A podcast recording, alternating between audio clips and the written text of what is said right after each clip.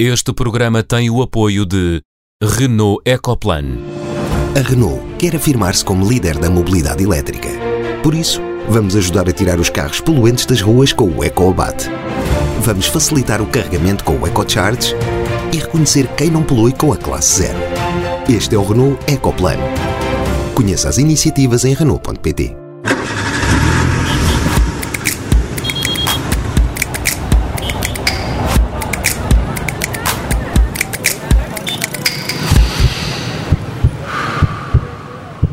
Bem-vindos ao Som Ambiente desta semana, como sempre com Catarina Grilo, bióloga marinha. Olá.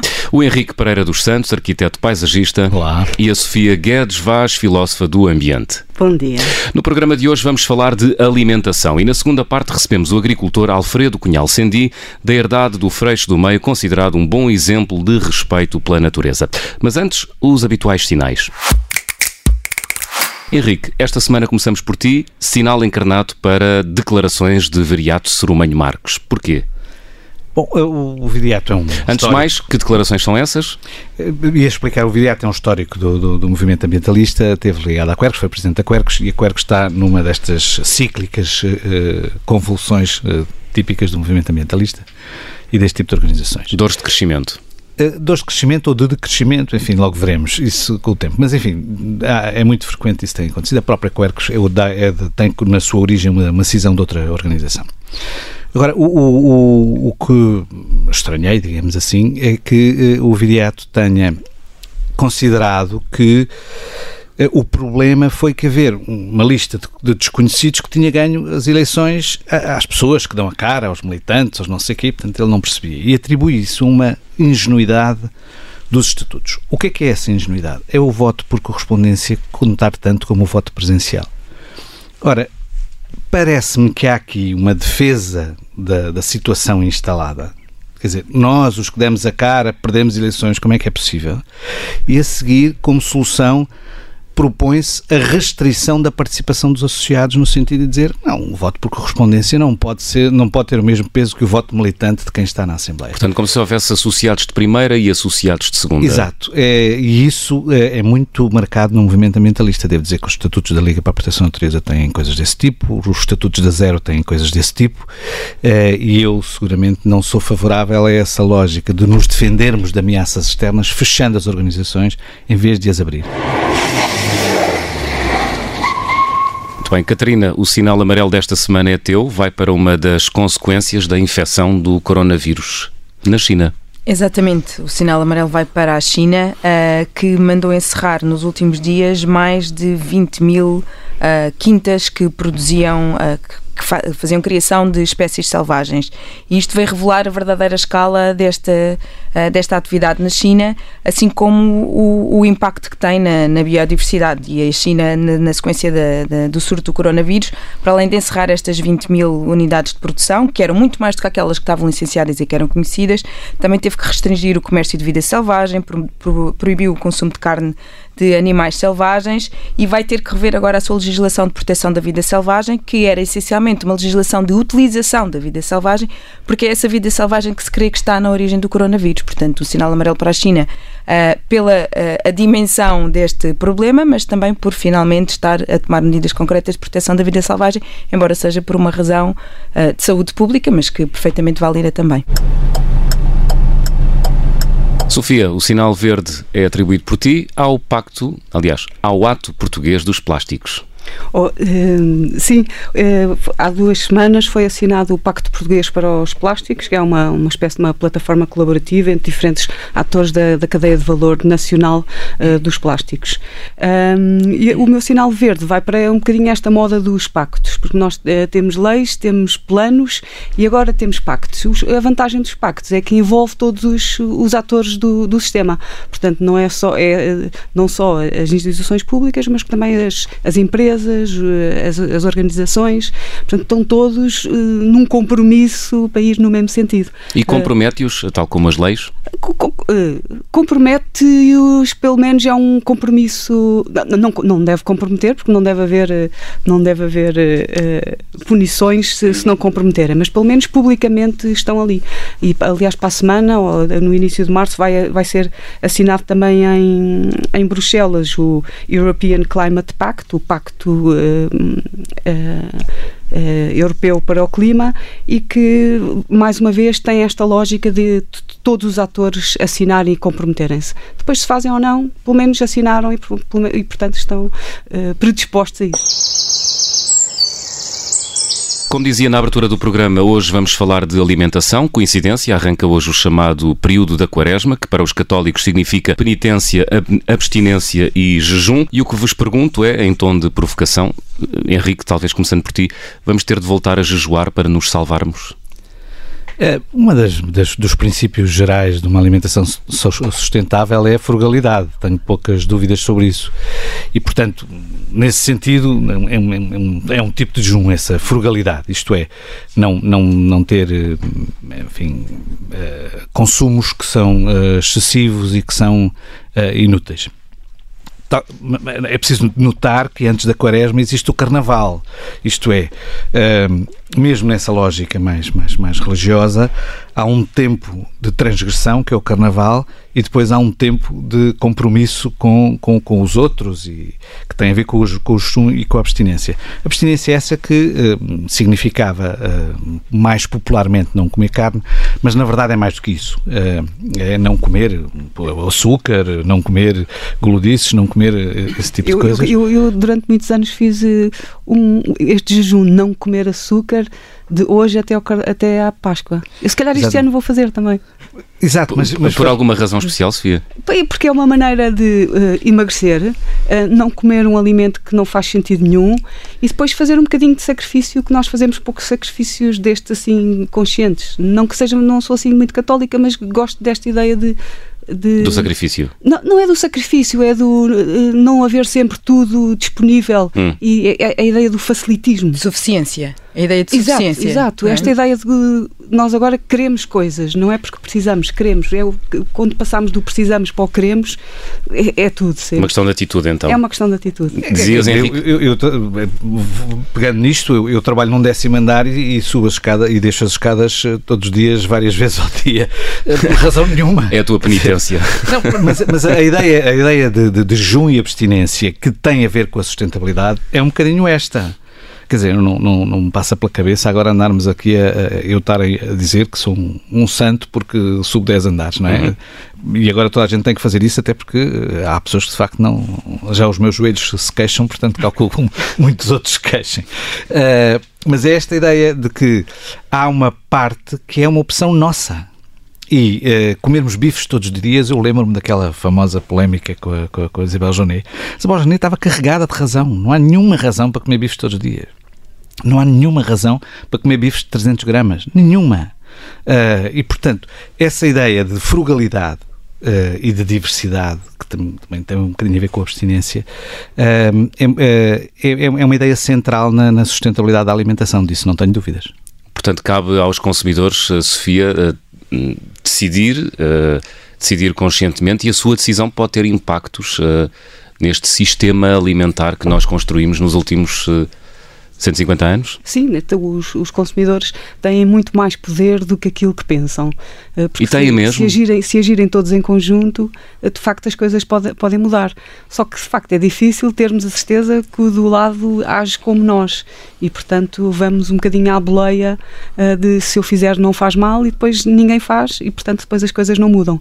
Mas de facto o consumidor tem muito mais poder do que, do que pensa e, e se todos começassem de repente, de repente também era, era difícil difícil, mas se todos, uh, se, se, houvesse um, uma, uma, assim, uma, uma espécie de, de pacto uhum. uh, eh, um, eh, invisível para se ter uma alimentação mais sustentável ou mais saudável, eu acho que se podia mudar algum, algumas partes do sistema que são muito más, eh, nomeadamente, nomeadamente os, os, agricultores terem pouco poder, não é? O poder estar muito na, no, no processo, no, nos, nos, processamentos e na, no, na grande distribuição um, e, e, e no facto de estarmos a comer mal, não é? Nós comemos muito, comemos mal, desperdiçamos muito, uh, uh, 50% da, da, população é obesa, tudo isto não faz, não, não faz sentido com, com, a informação que existe hoje em dia.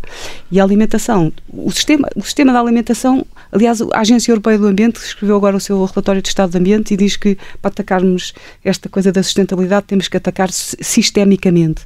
E o sistema da alimentação é um deles que temos que estar conscientes a todos os níveis, quer na equidade no acesso, quer na alimentação saudável, que é fundamental porque nós morremos de doenças que muito têm a ver da maneira como comemos e bebemos, e claro, na parte da sustentabilidade, porque de facto é um sistema que uh, tem grandes impactos a nível do sol, da água, da energia, este é um daqueles exemplos em que uh, diz Catarina. Não, dizer... ia só, ia só referir que o, o ano passado saiu um, um relatório que foi uh, do It Lancet, portanto, exatamente sobre esta ligação entre a saúde uh, e a sustentabilidade na alimentação e dando indicações muito precisas, finalmente, ou, ou, suficientemente precisas para aquilo que deve ser uma alimentação que é simultaneamente saudável e, e boa para o planeta. E isso é uma coisa que, por exemplo, tem, tem faltado cá em Portugal, em que temos uh, orientações da Direção-Geral de, de Saúde, por exemplo, pegando um exemplo muito concreto, que aposta muito, por exemplo, no consumo do peixe e do pescado, que faz sentido em termos de saúde, mas depois promove a sardinha, que é um peixe que nas nossas águas está, uh, está claramente sobrepescado. Mas ah, eu, eu, acho que, uh, sendo isto tudo verdade, depois temos tendência a olhar para os, para os mecanismos administrativos e dos Estados como sendo uh, a solução para isto. Mas, da mesma maneira que os, que os, consumidores têm muito mais poder do que pensam, os Estados têm muito menos poder do que pensam. Uhum. E, e, há um instrumento eficiente nesta Era essa a pergunta na, que eu ia fazer. Que é a questão do preço. Uh, eu percebo que isto levanta questões de equidade, mas quando no fim do século XIX, princípio do século XX, eh, um trabalhador eh, em Lisboa gastava 70% do seu rendimento em alimentação, dos quais 30% era pão, Uh, e hoje gastamos 16, 17% de, de, na nossa alimentação. Nós temos a consciência de que ele tinha com a alimentação uma preocupação de aproveitamento, de frugalidade, etc., que nós não temos pela simples razão de que isso representa 16 ou 17% dos nossos gastos. Os outros eh, quase mais de 80%, não tem nada a ver com alimentação. E, portanto, podemos dar ao luxo de gastar. Isto decorre, em parte, por causa da ideia, sobretudo que, que nasce a seguir ao pós-guerra, de que tem que haver alimentos baratos para dar para toda a gente. E, de facto, os alimentos hoje são excessivamente baratos. Nós hoje através de, de, de, mecanismos administrativos, sejam da PAC, nos Estados Unidos também há uma série de mecanismos protecionistas, já não falo no Japão, em que estamos a pagar aos agricultores para produzirem barato em vez de pagar aos agricultores os serviços ambientais que eles prestam. Uhum. Se nós fizermos esta transferência, provavelmente conseguimos ir atrás de um mecanismo eficiente, que é o do preço, para que as pessoas façam todas a mesma coisa. Isto é, se um produto é muito caro, nós todos comemos muito pouco caviar. Não é porque não seja bom, é ótimo, eh, mas efetivamente não comemos pouco porque ele é muito caro. Uhum. E do ponto de vista nutricional é fantástico, devo dizer. Além do resto, é. é ovas de peixe, não é? São ovas de peixe. É, é, é, muito nutritivo. Um dos meus sobrinhos que nasceu em Moscou comia, comia disso em pequenino à, à colherada. E como, é que nós, e como é que nós saímos dessa aparente contradição entre produzir barato e produzir com respeito pelo ambiente e pela natureza? Tendo, tendo como necessidade alimentar cada vez mais gente. Mas é que não, não podemos esquecer que muito daquilo que nós produzimos vai para o lixo, não é? Portanto, todo, todo, todo um sistema melhor de, de, de produção e, e, distribuição já ia fazer uma grande diferença, não é? Portanto, é verdade que temos que, alimentar o mundo inteiro e que para isso temos que ter alguma, algum tipo de, de, de agricultura, mas hoje em dia há muitas soluções. Isto não há uma solução para tudo, não é? Há várias soluções, eh, quer a nível tecnológico da própria agricultura, quer a nível do processamento, quer a nível da distribuição e depois do, dos consumidores. A maneira, a, quantidade de comida processada que nós comemos eh, hoje em dia não faz, eh, não faz sentido nenhum, porque é altamente calórica, mas pouco nutritiva faz, faz mal à saúde. E os impactos, só do lixo, por exemplo, toda esta moda agora de, dos ubaritos, não é? Que toda a gente, o lixo que se produz, porque as pessoas eh, comem eu não sei, mas aquilo deve vir em caixas de plástico, eu por acaso não, não uso. Uh, mas uh, deve vir em caixas. Portanto, logo isso já é não sei quanto mais de produção uh, de embalagens. Portanto, é, uma... é, verdade, mas mais o transporte aí, da mais, mais o transporte. Mas, mas, é verdade que essa, essa, essa questão que estava a levantar é de facto complicada. Um exemplo disto é que nós, na nossa casa, 30% do que compramos pomos no lixo. Ou porque passou o prazo, ou porque não utilizamos bem, ou por isto. E uma distribuição deste tipo Uber Eats, desse ponto de vista, pode ter ganhos de eficiência interessantes, na medida em que o processamento agregado desse, de, dessa alimentação pode ser mais eficiente do que aquilo que nós fazemos desagregadamente em nossa casa. Muitas coisas não são preto e branco, por exemplo, em relação às perdas. Uma boa parte das perdas, perdas são na própria exploração por causa de pragas, doenças eh, e por aí fora. Ao mesmo tempo, nós defendemos uma redução da utilização de químicos que tem algum efeito positivo no controle dessas pragas e, portanto, necessariamente no controle da, da, das perdas na, na, exploração. É verdade que essa questão que levanta, se, se eu tivesse solução, uh, fantástico, estava um homem milionário, mas não tenho. Só estou a dizer que ela existe e que não vale a pena olhar para isto esquecendo as outras componentes. Há aspectos que são, são muito interessantes há aspectos que uh, são, são razoavelmente contraditórios. Eu diria que o capitalismo liberal é um sistema ótimo para lidar com isso, porque é aquele que é mais eficiente nessa matéria, mas. Mas é, é aquele que nós temos e tem estes problemas todos, não é? Mas é um dos problemas que estão mais bem resolvidos. Eu não, não garanto que, que, que os problemas Sim, sejam menores na Coreia do Norte ou na Venezuela, não. Enfim. Não, há, não há nenhuma razão. Mas também não é preciso ir tão longe, Exato, diria eu. Se ficarmos por Cuba, por exemplo, se, até Cuba, funciona razoavelmente razoavelmente bem, não é? Uh, não sei se as pessoas acham isso, porque não, também, não, também lhes, dão, não... não lhes dão oportunidade sim, para, para se pronunciar, não é? Mas estamos a falar da, da questão da agricultura, não é? Da, produção pois alimentar. Eu não, sei, eu não sei se funciona assim tão bem. Cuba já era, antes da Revolução, o país mais, mais rico da América Latina uh, per capita e, e, perdeu uns quantos lugares depois da Revolução e, portanto, eu não sei se funciona assim tão bem, para além de ter perdido uns milhares de cubanos que resolveram ir uh, para outro lado qualquer. Portanto, não, não sei se a coisa é assim tão linear. O que estou a dizer é que uh, o sistema capitalista, que tem muitos defeitos, é um bocadinho como, como o Churchill dizia da democracia, é hum. é péssimo, tirando todos os outros, tem uma, um respeito pelo preço, que é um, é um uh, pelos mercados, que é um, é um mecanismo de atribuição de valor que é extremamente eficiente tem problemas de, de, tem, equidade. de. Tem é eficiente para quem pode pagar, pois. não é? É verdade, mas... A obesidade em Portugal uh, é nas classes uh, socioprofissionais mais baixas. Uh, a, a, probabilidade de, de, ser, de ser obeso é cinco vezes maior se estiver no, nos tratos socioprofissionais mais baixos. E isto porque as pessoas comem mal. E aquilo que tu dizias há bocado de 16, 17% do nosso rendimento ser para a alimentação, isso depende do, do, nível de rendimentos, não é? Porque quanto mais baixos os rendimentos, não, não maior é assim essa tanto. proporção, porque as pessoas vão ter sempre que comer, não é? Sim, é verdade, mas não, não é assim tanto. Não chega nem de perto nem de longe aos 70%. Uh, Sim, do, do, do final do, século XIX. Não é? século XX.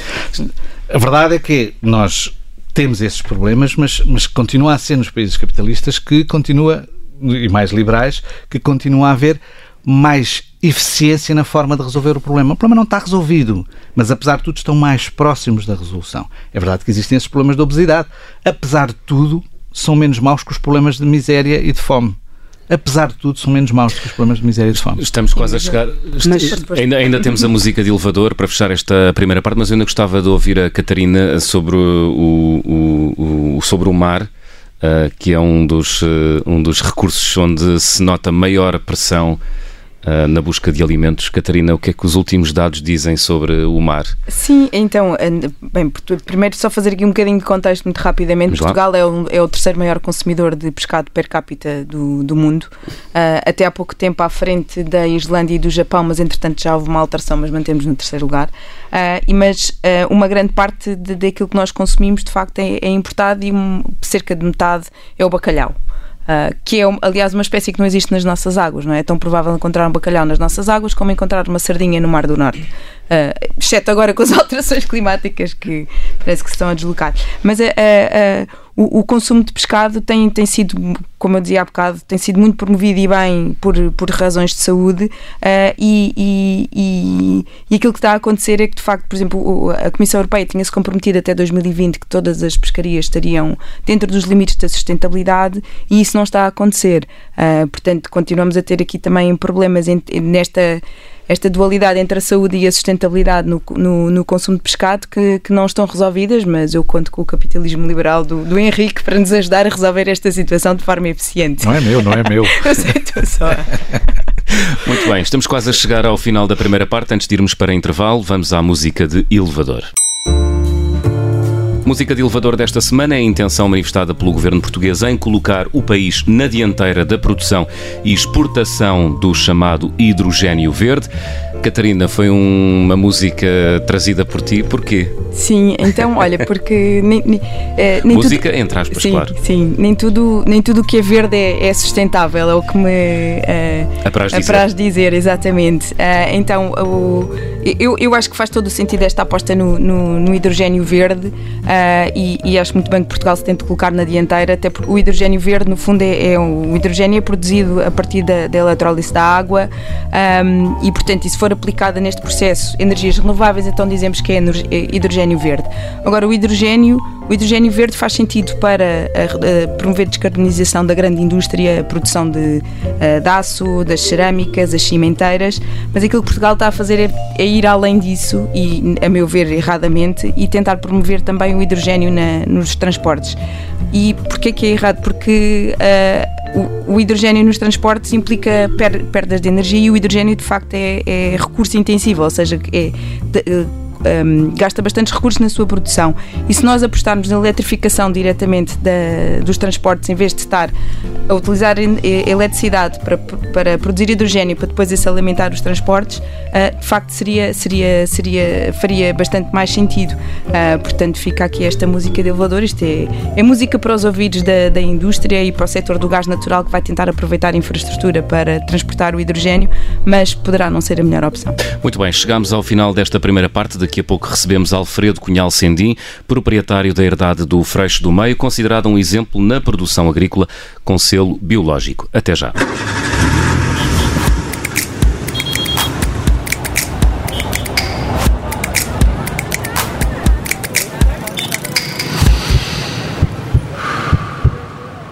Segunda parte de Som Ambiente, recebemos Alfredo Cunhal Sendim, agricultor, proprietário da herdade do Freixo do Meio em Montemoro Novo. Decidiu fazer diferente da maioria, apostou na agricultura biológica, no respeito pela natureza, pela sazonalidade dos alimentos e hoje o Freixo do Meio é uma referência nacional. Alfredo, bem-vindo ao Som Ambiente desta semana. Gostava de lhe perguntar se o que faz parece tão fácil e tão óbvio, porque é que não há mais gente a fazer? Muito bom dia a todos porque não há condições eh, para, para se poder fazer de uma forma digna. De facto, é uma. Eh, nós não, não incluímos na nossa economia ainda os limites do nosso planeta, o que tem consequências eh, grandes para, para, para o desenvolvimento de qualquer atividade que queira estar dentro desses mesmos limites do planeta. Mas quando diz... não está de acordo com, que, com a ideia de que é fácil. Não estou de acordo com a ideia de que é fácil, estou de acordo com a ideia de que é possível, mas não estou de forma alguma de acordo com a ideia de que é fácil. E quando diz que não há condições, está a falar especificamente do quê? De não há mercado, não há preço? Não há mercado e há preço cada vez mais, infelizmente, mas uh, é muito difícil em termos de, de, atividade económica, porque a atividade económica, como está organizada da forma atual uh, deixa muitos custos uh, escondidos, por exemplo, e por isso há aqui toda uma distorção do nosso do nosso mercado por esse facto. Por não Mas termos... isso não é o mesmo que dizer que não há preço?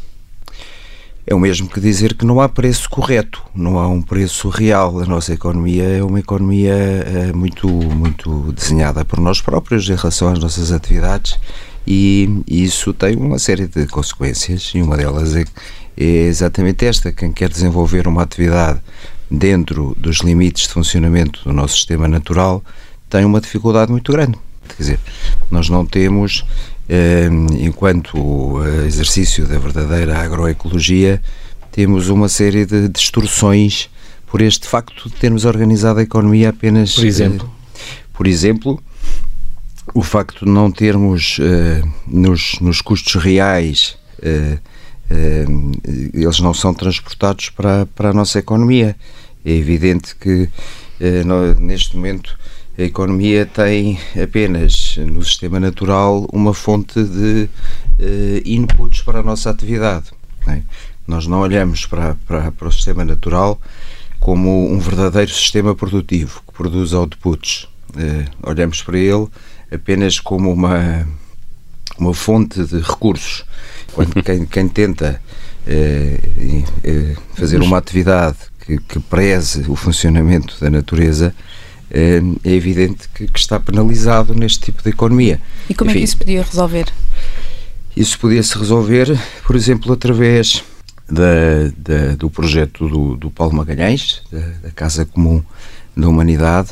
Condomínio. É um projeto que, do condomínio uh, eh, comum, eh, chama-se Common House of Humanity, hoje em dia, e é um projeto que, no fundo, tenta exatamente, eh, depois de termos entendido e depois de conseguirmos medir os limites da natureza, tenta, através da criação de um intangível jurídico à escala internacional, para isso precisamos de uma, de uma organização que não temos ainda, de uma ONU como deve ser, mas isso poderia depois, através de uma passagem para as diferentes soberanias dessa mesma, desse mesmo conceito intangível, podia verter na economia exatamente o funcionamento, ou pelo menos os limites eh, do, do, do planeta.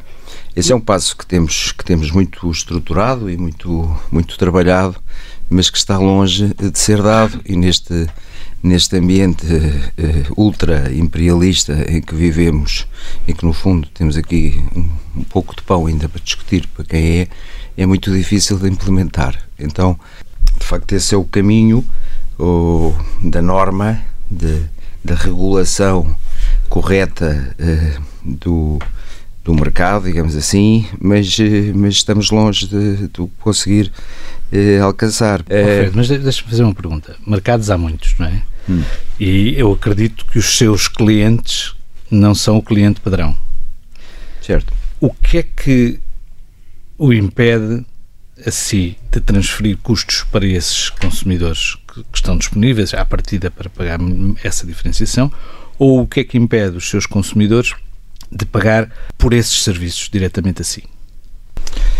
Então, o problema está essencialmente no nível de consciência uh, dos consumidores. Ou seja, mesmo os seus consumidores não estão disponíveis para pagar mais por aquele que é, digamos, esse serviço que é, que é prestado. É isto?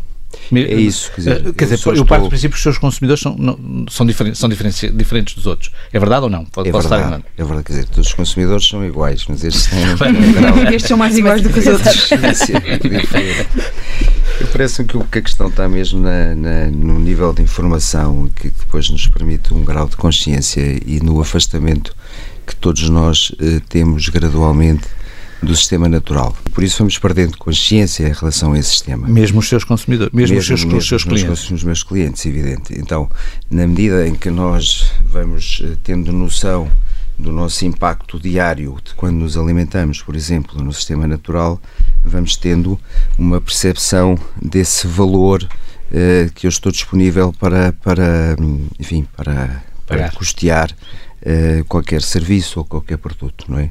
E essa é uma questão que temos em cima da mesa. De facto, nós afastamos todos para a polis e isso tem, tem consequências e, e provocou, de alguma maneira, uh, uma, um cenário que temos atualmente que é um cenário de uma máquina cega que tem uma relação direta, diária com a natureza, mas é uma, é uma relação que não pode ser sequer responsabilizada porque as pessoas, para além de não terem consciência, não são chamadas a, a, a opinar, não podem participar no processo, não têm noção. Mas tem uma experiência é desse tipo diferente no seu, no seu caso, não é? Em que as pessoas participam na, na, decisão sobre a produção, ou não? Ou, eu lembro-me de ter visto uma sim, coisa dessas, dizer, mas não, não, não conheço os pormenores. Nós, neste momento, no, no, no projeto do Freixo do Meio, que é apenas um projeto de experiências, não só ecológicas, mas também sociais, tentamos eh, levar a cabo há cerca de quatro anos um, um projeto de agricultura apoiada pela comunidade, em que, enfim, há, há um um conjunto de processos exatamente para tentar criar um diálogo claro entre o consumidor e quem está a tomar decisões no ecossistema, uma participação desses, desses consumidores, que nós chamamos a partir desse momento coprodutores, no processo de toda a gestão do ecossistema. Mas, Alfredo, um isso, diálogo isso materializa-se como? É, portanto, começa por um acordo uh, voluntário, há uma organização da produção em aquilo que nós chamamos de cotas, que são unidades mínimas de, de transição de comida. Há um acordo por seis meses, com preços fixos, em que cada uma das partes se compromete a um determinado número de coisas. A parte que está mais ligada com, com o ecossistema a produzir de determinada forma e quem consome a utilizar regularmente, semanalmente ou quinzenalmente, uma panóplia de alimento de utilização diária produzido por, pelo Freixo do Meio e por outros dois agricultores. E, Ou seja, se a produção se perder, o cliente paga na mesma. Exatamente, mas se a produção aumentar, o cliente recebe um bónus pelo mesmo valor. É justo. E já aconteceu? Mas o cliente já aconteceu. As duas semana, coisas? As duas coisas, embora na primeira, na primeira situação exatamente porque estamos num país de chicos espertos começámos há quatro anos, decidimos que era, era mais proveitoso construir confiança e, portanto, sempre que a galinha é morta pela raposa que entra e deixa de pôr ovos, nós informamos os coprodutores que o custo aumentou, mas não uh, lhes pedimos ainda o valor por, sem, sem terem os seus ovos. Uh, o contrário, sim, já temos partilhado muitas vezes os proveitos. Uh, ainda a semana passada demos duas dúzias de ovos por, aliás, uma, uma dúzia de ovos pelo valor de meia dúzia. Mas é... disse que, só, que é a idade do Freixo do Meio e de mais dois agricultores. Eu queria perguntar porque é que não há muito mais agricultores a entrar nesse esquema? Já há, já há, já há uma rede nacional de CSA MAP em Portugal que se chama Rede Regenerar. Somos já nove projetos em Portugal e, e, e, a ideia é sermos muitos mais. Imaginemos Mas que cada grupo... a falar de quantos agricultores? Ou de momento terra, estamos a falar de cerca de talvez menos de 20 agricultores. Uh, ainda são projetos muito pioneiros, mas este modelo é uma revolução, uma revolução silenciosa em todo o planeta. Há milhares de pessoas a alimentarem-se assim, cada vez mais, essencialmente nos Estados Unidos, começou no Japão, uh, porque a questão que se põe também é que há muita gente que já não sabe onde é que há de ir comprar comida que, que fundo, no fundo satisfaça os seus requisitos e uhum. as suas necessidades. E se a pessoa Isso... quiser entrar nesse esquema, o que é que faz? Se eu agora queria... Tem que encontrar uma AMAP ou um CSA instalado um em Portugal. Uma, uma AMAP. AMAP é uma outra designação, Associação pour la, uh, pour la Défense d'Agriculture Paysanne, é assim que se denomina em França, são grupos de consumo, em Espanha, grupos Aquesto, tem vários nomes. E em português é? Em português andamos com as duas designações, entre AMAP e CSA, que é o nome anglo-saxónico, Community Supported Agriculture, ou também foi utilizado no Brasil. Ou seja, temos um e... problema de comunicação para resolver aí. Nós temos muitos problemas de comunicação. A natureza só, só comunica com quatro letras e nós temos muitas, muitas, muitos alfabetos e muitas Sim. linguagens. Alfredo, eu tenho uma pergunta para lhe fazer. Uh, acha que a grande distribuição em Portugal devia fazer mais pela agricultura portuguesa, entre aspas? É, sem dúvida. E o quê? Bom, em primeiro lugar, não devia ter crescido tanto ou monopolizado tanto o canal. Uh, a, a, grande distribuição é um canal fundamental, no meu ponto de vista, mas tem que estar equilibrado com todos os outros canais. Isso não foi um problema da grande distribuição, foi um problema da nossa governação mas eu, é a primeira questão. Não está bem arrumado. Uh, tem demasiado, uh, enfim, espaço. em segundo lugar, tem quando que diz, dizer... Quando diz espaço, significa o quê? Que tem demasiada margem de manobra para negociar com os agricultores e para esmagar os preços, por exemplo? Por exemplo, tem demasiada concentração, tem demasiado poder no, que, na distribuição alimentar em Portugal. O que, o que dizem as pessoas da, da grande distribuição é que respondem aos estímulos dos consumidores, nomeadamente na questão do preço. Eh, eles próprios, eh, eu lembro-me de um responsável, o Johnny Martins, dizer: Bom, nós até fizemos o porco pingo doce com determinadas características, deixámos de comunicar porque, simplesmente o consumidor chega ao talho, tem duas uh, hipóteses e escolhe de mais, de mais baixo preço. Uh, é assim, quer dizer, quando, quando, quando pomos a responsabilidade na grande distribuição. Uh, é verdade ou simplesmente ela está a fazer aquilo que é o seu papel, que é responder eh, aos consumidores? A grande distribuição faz o seu papel, quer dizer, aproveita um mercado inconsciente, não regulamentado e dentro desse, desse espectro porventura até enfim, faz bem o seu trabalho mas agora se o resultado de tudo isso é um resultado satisfatório é que eu acho que todos nós nos devemos questionar e, e não me parece que de maneira nenhuma seja o resultado satisfatório porque no fundo contribui para toda esta máquina cega que está a triturar o planeta e que nos leva a uma contínua disrupção do nosso sistema humano com o sistema natural, eh, se é que não é o mesmo, eh, e, e que nos leva a este, eh, no meu ponto de vista, este aumento gradual de sofrimento global desde há dois mil anos. Quer dizer, nós temos que perceber que não conseguimos acertar com o sistema natural e a evidência é que criamos um degradamos em completo o sistema natural. Nós neste momento não temos o sistema natural capaz de produzir aquilo que nós necessitamos, ao mesmo tempo que aceleramos uh, para um crescimento uh, absolutamente quase que diria dramático em relação a esta, esta situação do, da natureza, do sistema natural, enquanto a verdade é que, capacidade. Historicamente, de... temos uh, um mínimo dos mínimos de gente a viver na miséria extrema. E isso é um, um, resultado bom à partida, não é? É um resultado pragmático, mas aí vamos ao cerne da questão. No meu ponto de vista, embora tenhamos menos gente numa, numa situação de miséria extrema, desde há dois mil anos que o nosso sofrimento global não para de aumentar. Isto é muito discutível, mas é a minha leitura. Uh, existem outras, há quem nos diga permanentemente nós nunca estivemos melhor. Do meu ponto de vista, não é assim, de maneira nenhuma. E não temos que olhar apenas para as nossas necessidades básicas materiais, mas sim também para as, para as emocionais e para as espirituais e todas elas somadas, não é? Tudo Estamos aquilo pior que, facto... agora do que estávamos quando havia Inquisição? Ou? Ou quando as Eu mulheres... acho que estamos, eh, quer dizer, desde que nós saímos da idade do ouro e que construímos consciência, que começámos a observar e que construímos todas as formas de dualismo, acho que nos vimos afastando do nosso, do nosso caminho. Sem ter certeza de nada, é a hipótese em que eu trabalho. Sim, eu, eu também acho que estamos completamente desligados da natureza e muito e, longe e, e, não pensando. E provavelmente desligados de nós próprios, que é esse o, grande, o grave problema. Quando nós, se nós somos natureza, se nos desligamos de natureza, vamos afastando essencialmente também da nossa essência e de nós próprios. E ok, então por isso é que diz que estamos pior. Também, é, essencialmente, eu acho que estamos... não só por aí, em termos pragmáticos, se nós formos medir verdadeiramente o, o, número, não apenas a percentagem de pessoas que não sabe se vai estar viva amanhã. Uh, tenho muitas dúvidas que tenha, que tenha pragmaticamente diminuído. Não temos, a mortalidade infantil de... diminuiu muito. A mortalidade. O tempo, tempo a esperança média de vida aumentou muito. Aumentou muito, mas Enfim, estas questões são recorrentes entre mim e o Alfredo. São, mas, nós conhecemos há muito tempo. Nós, é verdade.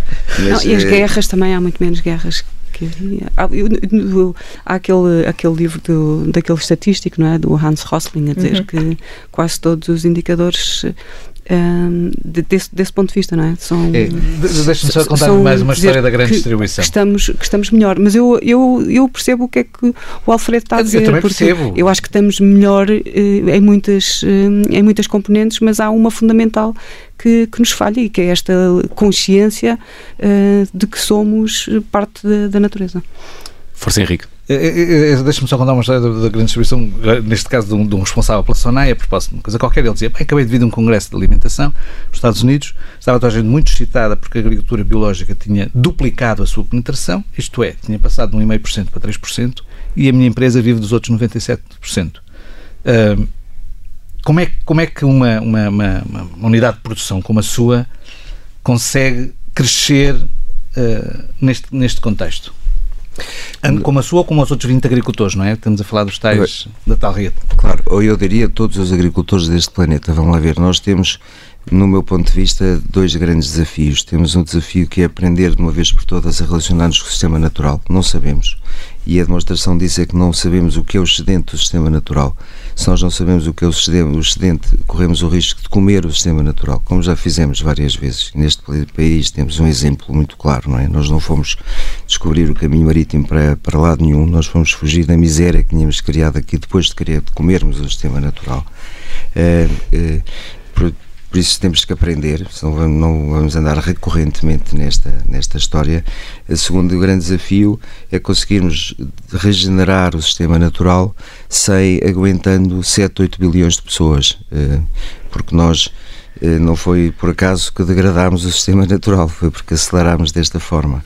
Então, este desafio põe-se à escala global, põe-se à escala da, da, da, da herdade que eu sou responsável. Eh, neste momento, nós não podemos apenas perceber como é que aumentamos uma, uma, uma necessidade imediata, temos que perceber como é que resolvemos o problema de fundo e para isso volto a repetir, temos que perceber como é que nos relacionamos com o sistema natural e como é que o regeneramos, porque um sistema natural no deserto vai fazer nós percebermos que produz muito menos do que numa situação complexificada de, uma, de um clímax, na, na última Há fase. Uma pergunta que eu acho que nunca é. fiz. Já tem de gestão da sua, da sua herdade muito, umas décadas. Uh, sente hoje que ela está aumentou o seu capital natural? Ah, sem dúvida. Sem dúvida. Pode dar exemplos? Biodiversidade, solo, número de árvores, fotossíntese permanente, capacidade de sequestrar carbono, resiliência. Então, apesar destas dificuldades todas, está feliz com o que tem feito? O mais possível. Quer dizer, eh, não estando certo, como digo, não tenho certezas de nada, mas acho que é fundamental nós construirmos sobre hipóteses, ando a trabalhar nisto há 30 anos, sobre algumas hipóteses que se têm mantido e, e por isso acho que nesse, nesse nessa perspectiva, temos pelo menos eh, feito uma série de experiências interessantes e aprendido com elas, não só as partes positivas, mas as negativas também. Olá, Catarina, última pergunta, Sim. temos que fechar o programa. Alfredo, um agricultor que venda à grande distribuição, mas que esteja interessado em uh, adotar práticas da agroecologia, quais são os três primeiros passos que tem que dar? Então, eh, eu não me parece que a grande distribuição tenha que ser eh, uma peça eh, fora do jogo da agroecologia, embora acho que verdadeiramente a agroecologia é uma ética, enquanto que a agricultura biológica é uma tentativa correta de transformar, de, de construir uma, uma norma, uma moral para essa ética. E, portanto, é preciso perceber a diferença entre uma coisa e outra. É muito difícil praticar verdadeiramente a agroecologia no mercado atual. Enquanto nós não, uh, não adaptarmos ao planeta em que vivemos, acho que é mesmo muito difícil. A agricultura biológica é uma outra coisa. O que é que, o que, é que as pessoas, os primeiros três conselhos? O primeiro é sobreviverem. É o primeiro, é o primeiro conselho. É um conselho a Mas isso, isso presume-se à partida, não é? Assim, que estão a sobreviver. Não é, bem, não é fácil, não é bem assim. Quer dizer, é preciso as pessoas primeiro criarem saberem que não podem dar um passo maior que a perna para sobreviverem, porque é um dos grandes problemas é nós virmos com toda a boa vontade mas não, não, não, não conseguirmos uh, depois uh, concretizar. a segunda é perceber de facto se há, se há quem se há utilidade na coisa, quem é que vai usar? São as grandes superfícies, é outro mercado, é? Tem que, tem que de facto haver, tem que haver utilidade. Muitas vezes as coisas têm bondade, mas não têm pragmaticamente um encaixe e esse é, é fundamental. A terceira é perceber porque é que se faz, porque é que se faz. Essa é a primeira, mas é, porque, porque que eu vou fazer isto? Porque que, qual é a minha ética para tentar fazer isto? Porque é que eu quero fazer isto? Muito bem, Alfredo Cunhal Sendia, muito obrigado por ter vindo ao Som Ambiente desta semana. Quanto a nós, Catarina, Sofia e Henrique, temos encontro marcado para a semana. Até para a semana. Até para a semana.